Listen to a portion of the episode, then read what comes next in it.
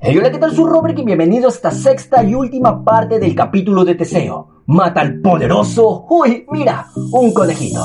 Y en esta última parte Teseo logrará la hazaña de su vida. Sin embargo, la forma de lograrlo, eh, bueno, ¿para qué contártelo si lo vas a escuchar tú mismo? Por eso antes te recomiendo seguirme en mis redes sociales, para que así estés al día con las actualizaciones de los siguientes capítulos de este podcast. Además de recomendarme a tus amigos para que esta comunidad de amantes de la mitología griega siga creciendo. Sigue escuchándose, mi Dios. La princesa Ariadna no pudo pegar ojo esa noche. Su padre era muy malo. Mira que condenar a muerte al hombre que ella amaba. Ah, pero decidió que no iba a quedarse de brazos cruzados. Se envolvió en una capa con capucha y salió hurtadillas de su habitación para ir a ver a su mentora. Dédalo, prisionero allí en su laboratorio por orden del rey. A lo largo de los años, Ariadna se había hecho amiga del viejo inventor, que le daba clases de ciencias y matemáticas, y además le escuchaba cuando se quejaba de sus padres. Tendréis que reconocer que sus padres eran unos desquiciados. Ah, literalmente su madre era una bruja. En fin, Dédalo era el constructor del laberinto, y había enseñado a la joven a orientarse por él sin peligro. Había que dirigirse siempre hacia adelante y a la derecha, e ir soltando el hilo de un ovillo para poder encontrar el camino de vuelta. Por lo menos una vez a la semana la princesa entraba en el laberinto escondidas para visitar al anciano, y ahora necesitaba su consejo para salvar al muchacho de lo que se le avecinaba. Total que llegó al taller del inventor y le contó su problema. Tengo que ayudar a Teseo. Le enseñaré tu truco de orientación para que no se pierda el laberinto, pero ¿Cómo va a derrotar al Minotauro? Dédalo se tiró nervioso de la barba. Apreciaba a Ariadna y quería ayudarla, pero tenía el pálpito de que aquello no iba a terminar bien para nadie. La princesa le puso ojitos de cachorro lastimero y Dédalo suspiró. Ay, de acuerdo. Teseo no le permitirán meter ningún arma en el laberinto. Pero el Minotauro tiene dos armas estupendas. ya sabes, en lo alto de la cabeza. Dile que las cojas prestadas, Ah, y el nombre auténtico del Minotauro es Asterión. Ah, vaya, soltó Ariadna. Se me había olvidado. Como casi todo el mundo, incluso el propio Minotauro. Y seguramente se habrá olvidado, así que Teseo puede utilizar ese nombre para confundir el monstruo. Tal vez con eso gane, ya sabes, unos pocos segundos. Ariadna le dio un beso en la frente. Eres el mejor, Dédalo. Más tarde, esa misma noche, Teseo oyó que llamaban a su puerta. Se imaginó que los guardias querrían asegurarse de que no hubiera vuelto a, mm, ya sabes, a saltar por la ventana, pero no. Cuando abrió se encontró con la princesa. Ariadne estaba ruborizada y llevaba una sencilla capa de viajero sobre su ropa real. Puedo ayudarte a entrar y salir del laberinto, le dijo. Y voy a contarte cómo matar al Minotauro. Pero tengo una condición. Si lo consigues debes llevarme contigo cuando te marches. ¡Ay, odio Creta! Me parece bien, contestó Teseo. La princesa le contó cómo orientarse en el laberinto y le dio un ovillo de hilo. Encontrarás el Minotauro en el centro del laberinto. Si lo llamas por su nombre auténtico, que es Asterión, a lo mejor lo confundas el tiempo suficiente para tomar la iniciativa. No te permitirán llevar armas, pero Dédalo dice que podrías utilizar los propios cuernos del monstruo. Ah, vale, contestó Teseo. O sencillamente podría usar las manos, están registradas como armas letales en 27 países. La princesa abrió unos ojos como platos. ¿De verdad? No, era broma. Usaré los cuernos. Y gracias por el ovillo. Al día siguiente los guardias llevaron a los 14 tributos atenienses al laberinto. La multitud de espectadores era incluso mayor de lo habitual, porque todo el mundo quería ver cómo Teseo, el príncipe de Atenas, se enfrentaba a su sentencia de muerte. Y Teseo se enfrentó a ella como si celebraba una fiesta en su honor. Saludaba y sonreía, estrechaba la mano a los cretenses, daba besos a los niños y se paraba a hacerse fotos con sus fans. Cuando llegó a la entrada del laberinto, reunió en un corrillo a sus compañeros tributos. Entraré yo primero, les dijo. Llegaré hasta el centro y mientras iré soltando el hilo que llevo, vosotros tomaos con tranquilidad. Chicos, y no apartéis del hilo. Una vez que mate el Minotauro, volveré sobre mis pasos. Os recogeré y regresaremos vivos a casas. ¿Listo? Vamos. Puertas gigantes del laberinto empezaron a abrirse. Guardias cacharon a los tributos en busca de armas, pero no advirtieron el hilo de Teseo porque lo había enrollado en el cuerpo como si se tratara de un cinturón. ¡Sí! ¡Sí! Gritó Teseo. Y entró a la carrera. Los otros atenienses lo siguieron con algo menos de entusiasmo. Las puertas se cerraron de golpe y la muchedumbre de espectadores aguardó a que los primeros gritos hediaran el aire. Teseo desenroscó el hilo y ató un extremo a la argolla de una antorcha convenientemente situada junto a la salida. Les recordó a los otros tributos que no se alejaran mucho. Vosotros relacionados, charla un rato. Yo me tardaré en volver. Y se internó en el laberinto. Aquello estaba diseñado para desorientar. Al cabo de tres o cuatro pasos, Teseo habría estado totalmente perdido de no ser por su hilo fiel. Y las instrucciones de Ariadna, por supuesto. Ante la duda, siempre hacia adelante y a la derecha. Fue abriéndose camino entre ballestas activadas con resortes, fosos llenos de estacas envenenadas, pasadizos atestados de cuchillas giratorias y corredores forrados de espejos, en los que uno se veía muy gordo o otro muy flaco. Ah.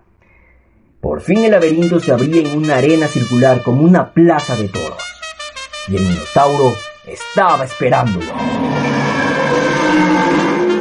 Gracias a su dieta de carne roja, esteroides, cuchicherías y salsa de tabasco había llegado a alcanzar dos metros y medio de altura.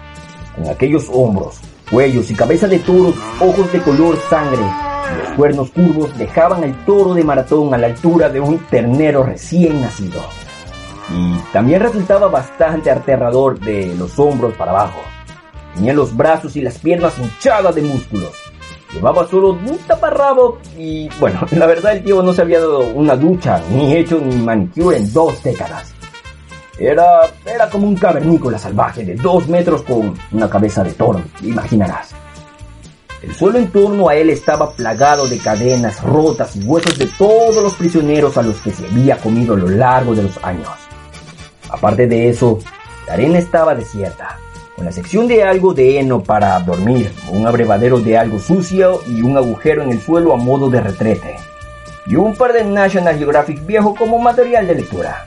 No era de extrañar que el Minotauro estuviera furioso. Teseo se acercó al hombre toro. No sabía muy bien si se sentía aterrado, fascinado o si el monstruo le daba pena. Oh, tío, tu vida debe ser un asco. ¿Estás seguro que tenemos que luchar? Eh, porque yo puedo sacarte de aquí. El Minotauro se lanzó al ataque. Desde su nacimiento lo habían entrenado para matar y odiar. Había soportado burlas, torturas y rechazo. No había confiar ahora en un ser humano. Deseo se apartó, pero la bestia era rápida y le arañó el pecho con el cuerno izquierdo, haciéndole sangrar.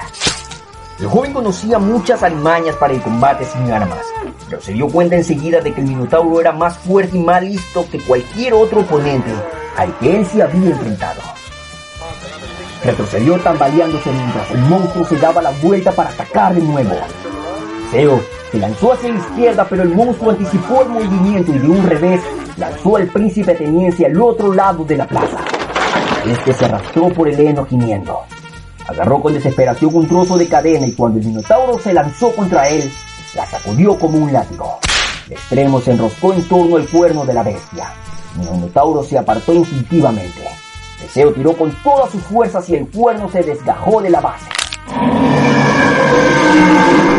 El Minotauro se tambaleó, pero verse el cuerno roto le resultaba más sorprendente que doloroso. Al final, plantó los pies apretó los enormes puños y clavó una mirada iracunda al Teseo. Y este, por primera vez en su vida, tuvo dudas. Aferraba con fuerza el cuerno del monstruo, pero no sabía si le daría tiempo a utilizarlo. El Minotauro era demasiado rápido y demasiado fuerte, y él jamás conseguiría acercarse lo suficiente sin que lo hiciera pedazos. Oye, tío, vamos a hablar. Se levantó despacio. Esto no tiene por qué ser así. Tú no eres un monstruo del todo en parte eres humano. Al Minotauro no se le ocurría peor insulto que el ser llamado humano. Se abalanzó sobre Teseo decidido a pisotearlo hasta convertirlo en puré de héroe. ¡Asterión! gritó entonces el héroe. El Minotauro se frenó en seco como si le hubieran dado un puñetazo en el morro. Aquel nombre, aquel nombre le sonaba. Sus primeros recuerdos, voces amables, una mujer, su madre tal vez, una habitación infantil acogedora, con comida de bebé de verdad, mantas calientitas, un fuego en la chimenea. El Minotauro recordó una vida fuera del laberinto tuvo la cálida y fugaz sensación de que era un ser humano. En ese mismo instante Teseo le clavó en el vientre su propio cuerno roto. El hombre toro se revolcó entre bramidos sus gruñidos resonaron por todas las calles de Cenosos. Intentó agarrar a Teseo, pero el héroe se apartó velozmente. El Minotauro lo persiguió, pero las piernas le pesaban como si fuera de plomo. El dolor en su vientre era cada vez peor. Se le nublaba la vista, hasta que por fin cayó de rodillas y luego de bruces. Lo último que vio fue a Teseo de pie sobre él, con una expresión más triste que triunfal. Descansa en paz, Asterión. Duerme. El monstruo cerró los ojos y se sumergió en un sueño de mantas calientes y voces amables. Teseo con la ropa empapada en sangre le arrancó el cuerno roto de las tripas. Tenía ganas de derrimbar el laberinto piedra a piedra. Quería apuñalar al rey Minos con el cuerno de Asterión. Pero tenía que pensar en los otros trece atenienses. Había prometido llevarlos de regreso a casa. Buscó el extremo del hilo y fue siguiéndolo por camino de vuelta. Recogió a sus compañeros y llegaron todos a la salida del laberinto. Normalmente eso no les habría servido de nada, porque los guardias no iban a abrir las puertas para que nadie saliera. Pero la princesa estaba esperando del otro lado y oyó gritar a Teseo desde dentro. ¡Hola! El Teseo ha palmado. ¿Podemos ya salir? ¡Abrid la puerta! ordenó Ariadna a los guardias. Vuestra princesa os lo ordena. Ellos obedecieron, y Teseo salió seguido de los demás tributos. Alzó entonces el cuerno ensangrentado para que el público lo viera. Muerto el Minotauro, se acabaron los tributos. La muchedumbre guardó silencio. La gente podría haberse lanzado contra él. Ya se sabe que las cosas pueden ponerse muy feas cuando gana el equipo visitante. Pero la verdad es que a los cretenses les gustaba a los héroes valientes y a los minotauros muertos mucho más que le gustaba el rey Minos de manera que todos estallaron en títeres. Hicieron trizas sus banderines de todo y se llevaron en hombros al héroe y a la princesa cantando. Todo el camino hasta los muelles donde aguardaba el barco ateniense. Los guardias de la ciudad se apuntaron a las celebraciones. Pedra, la hermana pequeña de Ariadna, que resultaba que estaba entre la multitud, le gritó a su hermana. ¡Espera! ¿Te vas de Creta? ¡Llévame! Entonces las dos princesas se unieron también a los atenienses. Y Minos no pudo hacer absolutamente nada, excepto andar dando pisotones por todo el palacio mientras toda la población de Cenosos celebraba una fiesta en honor de Teseo. Y bueno, luego lo acompañaba a su barco para que viajara de vuelta un montón de regalos. La princesa Ariadna y una princesa extra, Pedra. El barco zapó esa misma noche y el trayecto de regreso fue un fiestón que duró tres días. Esta vez, todo el mundo jugó al bingo y la noche de trivia en la cubierta de la piscina fue un desmadre. Pero si queréis un final feliz, este sería un buen momento para dejar de escuchar este podcast. Y es que ahora que estaba en la cresta de la ola, a Teseo le faltó tiempo para convertirse en un capullo. Durante la primera noche en alta mar, los atenienses estaban tan distraídos con la fiesta que el barco embarrancó en la isla de Naxos. Mientras la tripulación reparaba la nave, Ariadne y Teseo se medio enfadaron. Llevaban juntos menos de 24 horas, pero el joven decidió que aquello no iba a funcionar. Igual es que Ariadna querría algo más serio, o lo mismo babiaba cuando dormía.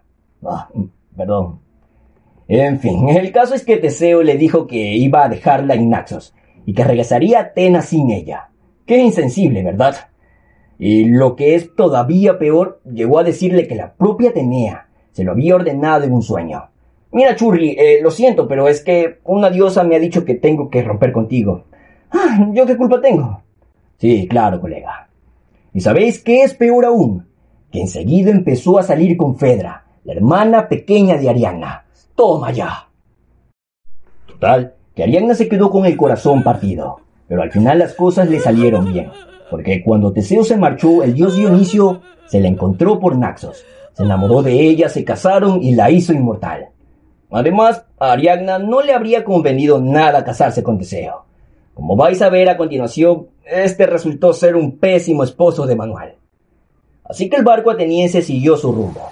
Pero Teseo, distraído con tanta fiesta, cometió un error muy común entre los que sufrimos TDAH. Y es que se le olvidó de algo. Cambiar el color de las velas para avisar a su padre de que todo iba bien.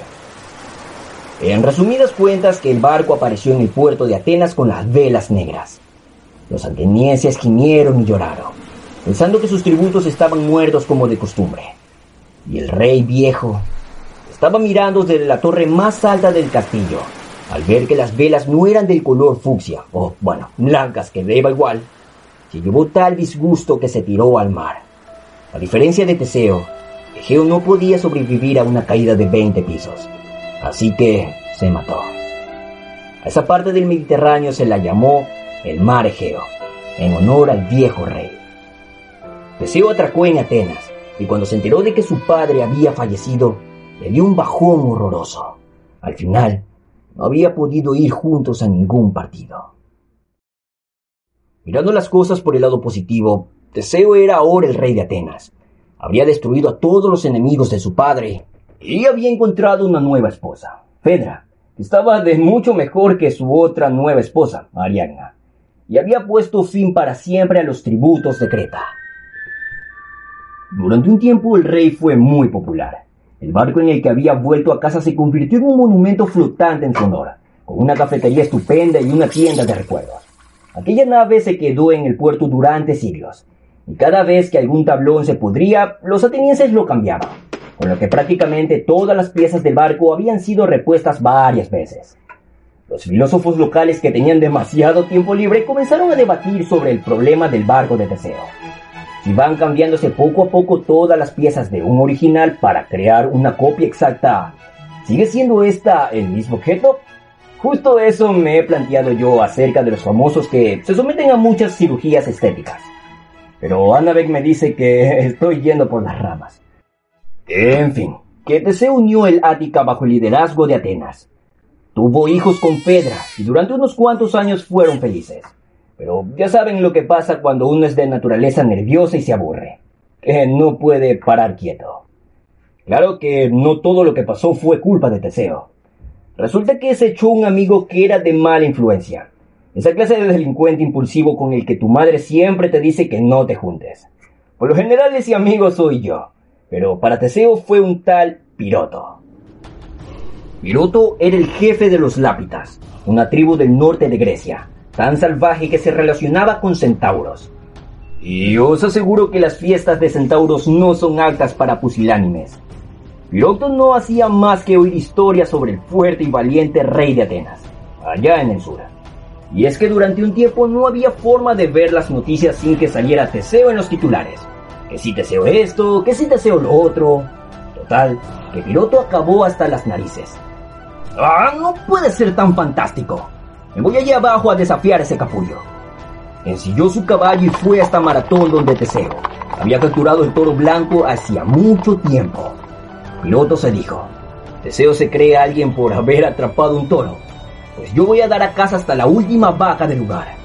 Y eso hizo. Reunió a todo el ganado de Maratón, gracias a que los lápitas eran grandes ladrones de ganado, además, bueno, de contar con buenas cualidades. Y como era un tipo que daba bastante miedo, nadie de por allí intentó detenerlo. ¿Quieren recuperar vuestras vacas? le dijo Pirito. Pero, ¿por qué no pedín ayuda a vuestro rey? Decidle a Teseo que estoy esperándolo. Y Pirito dirigió el rebaño hacia el sur. Las noticias del incidente del robo de ganado llegaron hasta Teseo, que no podía pasar por alto el insulto. Por esto se dirigió a caballo hacia el norte él solo. No le costó dar con el jefe de la tribu, puesto que tanta cantidad de vacas y bueno, iban dejando un mogollón de cacas. Cuando Teseo alcanzó a Piroto, se dedicaron a decirse groserías durante una hora más o menos, hasta que se quedaron sin más insultos que dirigir a sus respectivas madres. Y entonces se dieron una serie de tortas épicas. Se rompieron piedras en la cabeza, se despeñaron el uno al otro, lucharon con los puños, con las espadas y con granadas de mano. Pero no hubo forma de que ninguno venciera, porque eran igual de fuertes, rápidos y afortunados. Al fin, hechos polvos se sentaron a compartir una botella de vino. Ah, al inframundo con esto, dijo Teseo. Si no podemos matarnos, bien podremos ser amigos. Esa es la lógica de los semidioses para que veáis. Por desgracia, Piroto metió a Teseo en un lío detrás de otro.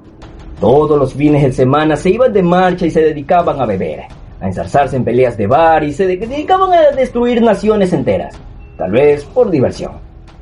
El rey de Atenas olvidó su antigua filosofía de atacar solo para defenderse, y olvidó también lo de usar solo las mismas estrategias que utilizaban contra él para matar a sus enemigos.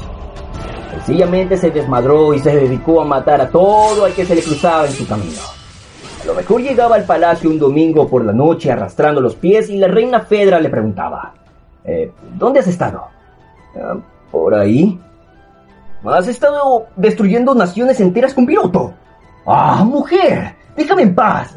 Solo quería relajarme un poco. Dioses, contestaba él.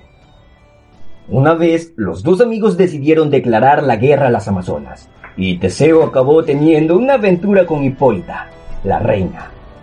No se sabe muy bien cómo fue, pero el caso es que tuvieron un hijo y todo, Hipólito.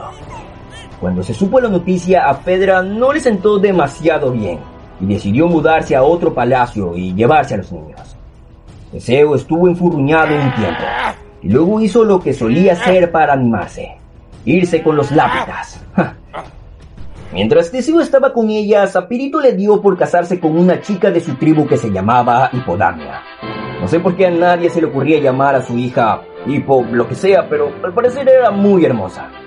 Pirito invitó a la boda a todas las tribus vecinas, incluida los centauros. Por desgracia, los centauros se emborracharon e intentaron raptar a la novia.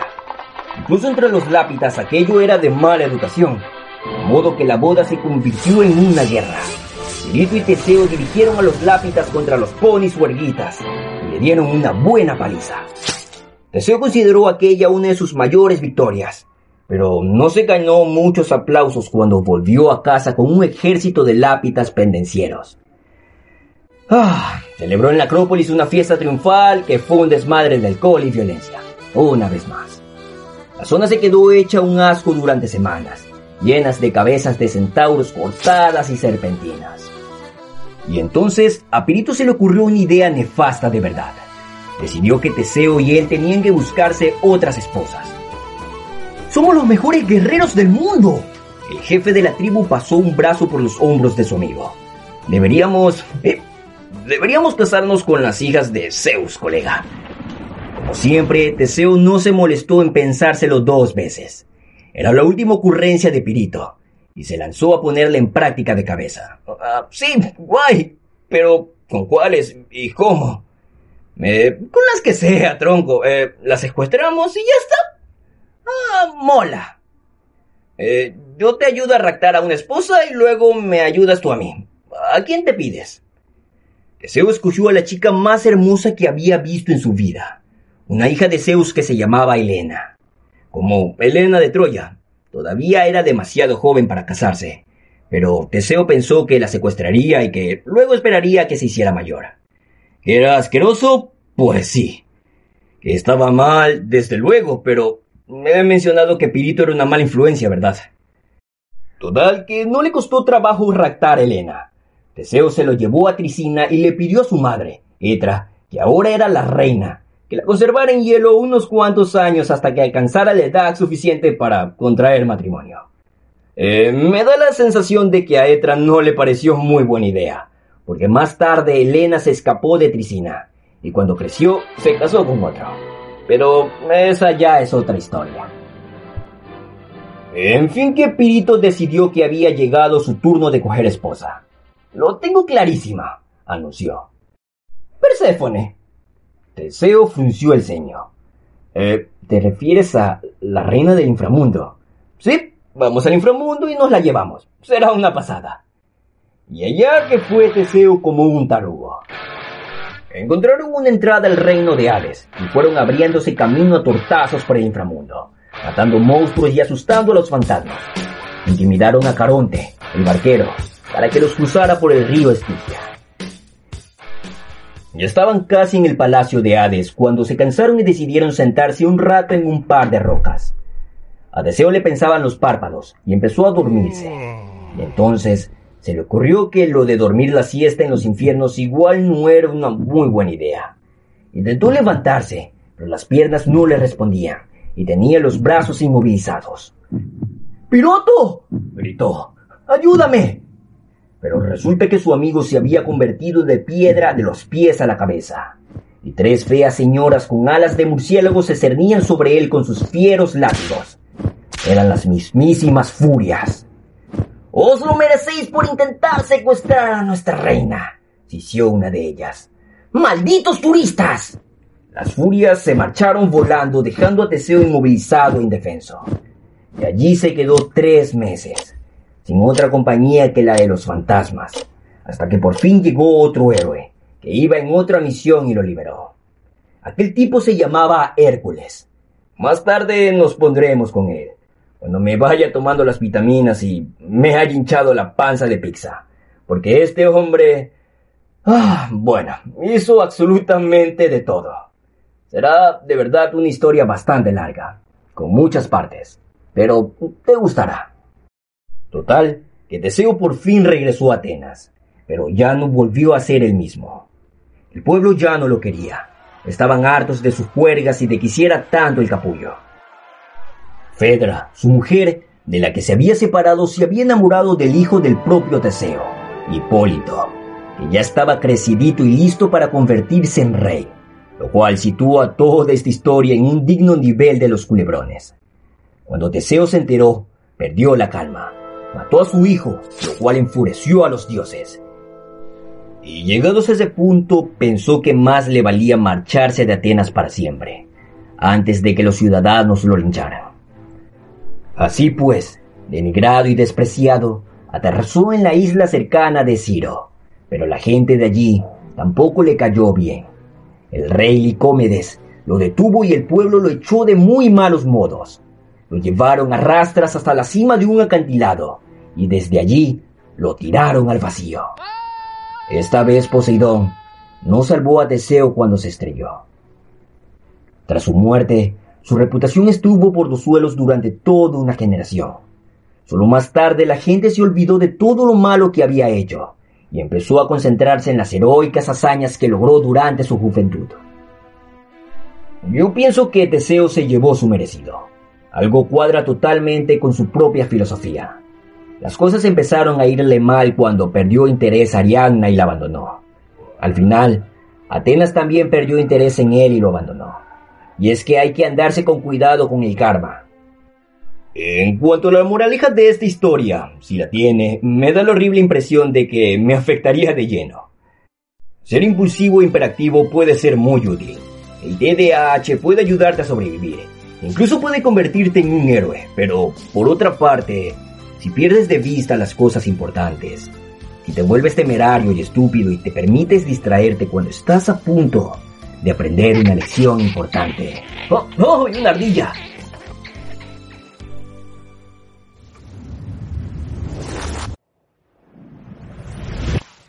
Y hasta aquí la historia de Teseo. La verdad, Teseo se llevó una vida bastante complicada. Los semidioses la tienen así, así que, ¿qué se tiene que quejar? De todas formas, si quieres saber las siguientes historias, te recomiendo seguirme en mis redes sociales, para que así estés al día con las actualizaciones de este podcast. Además, no olvides de recomendarme a tus amigos, para que esta comunidad de amantes de la mitología griega siga creciendo. Sigue escuchando, semidios.